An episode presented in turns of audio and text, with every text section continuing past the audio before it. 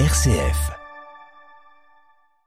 Merci d'écouter RCF, il est 8h. Le flash, c'est avec vous Laurette Duranel. Bonjour Delphine, bonjour à tous et à toutes. Près de 2,4 millions de ménages sont en attente d'un logement social, un niveau qui n'avait jamais été atteint, avec une hausse de 7% des demandeurs par rapport à 2021, selon un communiqué de l'Union sociale pour l'habitat publié hier soir, en cause la baisse de construction des logements neufs.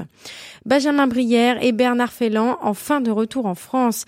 Hier soir, ils ont retrouvé leur famille à l'aéroport du Bourget. Des retrouvailles sans cérémonie ni caméra en raison de l'état de santé des deux Français qui étaient détenus en prison en Iran. Retenu depuis trois ans, le plus jeune des deux, Benjamin Brière, avait entrepris une grève de la faim. Il est affaibli selon sa famille. Cinq rassemblements d'extrême droite ont été interdits ce week-end dans la capitale. Le préfet de police Laurent Nunez applique les consignes de Gérald Darmanin qui veut interdire dorénavant les manifestations d'ultra-droite ou d'extrême droite une semaine après la polémique provoquée par le défilé de militants d'ultra-droite à Paris. L'action française qui devait organiser un rassemblement demain a déposé un recours devant le tribunal administratif. À Mayotte, la direction du centre hospitalier de Mamoudzou a déclenché son plan blanc. Cette décision fait suite aux agressions et actes de vandalisme survenus sur le site. Depuis plusieurs jours, les accès à l'hôpital et aux autres établissements sont bloqués par des militants dénonçant le refus des autorités comoriennes d'accepter les personnes expulsées du territoire. L'activation du plan blanc implique le recours de consultations externes et la fermeture du centre médical de référence. Et puis euh, en Polynésie française, il y a un nouveau président depuis cette nuit. Comme prévu, Moetai Brotherson a été élu par les représentants de l'Assemblée locale. Dans un discours, il a assuré la France de son respect tout en appelant à ne pas craindre l'indépendance qui ne sera jamais imposée aux Polynésiens, a-t-il affirmé. Et puis, autre élection, autre pays. Demain, les Turcs sont attendus dans les urnes pour élire leur nouveau président. Et l'avenir de l'actuel président Erdogan est plus qu'incertain. Son principal adversaire, Kemal Kılıçdaroğlu, à la tête d'une coalition des partis de l'opposition, est au coude à coude dans les sondages. Hier, il a accusé la Russie d'ingérence électorale, ce qu'a nié le Kremlin.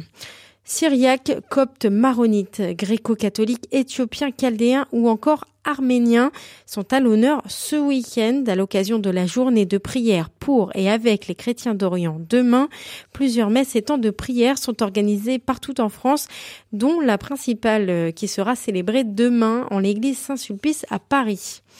Et puis la France va-t-elle relever la tête dans le concours de l'Eurovision? La finale du concours a lieu ce soir à Liverpool, à défaut de pouvoir se tenir en Ukraine, pays vainqueur de l'édition précédente. 26 pays vont s'affronter et parmi les artistes en lice, ce sera la Canadienne Lazara qui représentera la France avec son titre évidemment. évidemment. Alors comme ça, vous dansez sur évidemment, Laurette. Moi j'aime bien, c'est sympa. ça réveille. Oui, ça réveille. Vous avez raison. Voilà, eh bien on croise les doigts alors. Hein. Bah oui. Bah oui. allez, allez la France. Allez. Merci à vous Laurette. On vous retrouve à 9h et puis à 8h30. L'invité du week-end bien sûr. Et ce matin, eh bien, nous euh, serons avec Étienne Pépin qui recevra Monseigneur Pascal Golnisch. Vous en parliez pour la journée des chrétiens d'Orient. Il est 8h04. Voici la météo.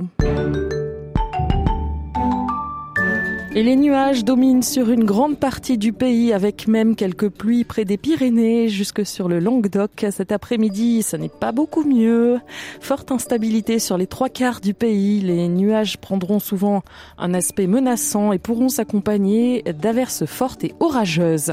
La bonne nouvelle, c'est que le littoral méditerranéen et la Corse devraient, aux joie, enfin être arrosés en cette période où l'eau manque. Ce matin, il fait 11 à Bourges, Limoges et Rochelle, 12 à Bordeaux, 13 à Rennes, Reims, Metz et Lyon, 14 à Lille, 15 à Ajaccio et 16 à Marseille. Demain, la situation s'améliore dans le nord du pays. Au sud, en revanche, ce sera plus délicat avec un ciel gris, des averses près des reliefs et des orages même sur la côte d'Azur et la Corse.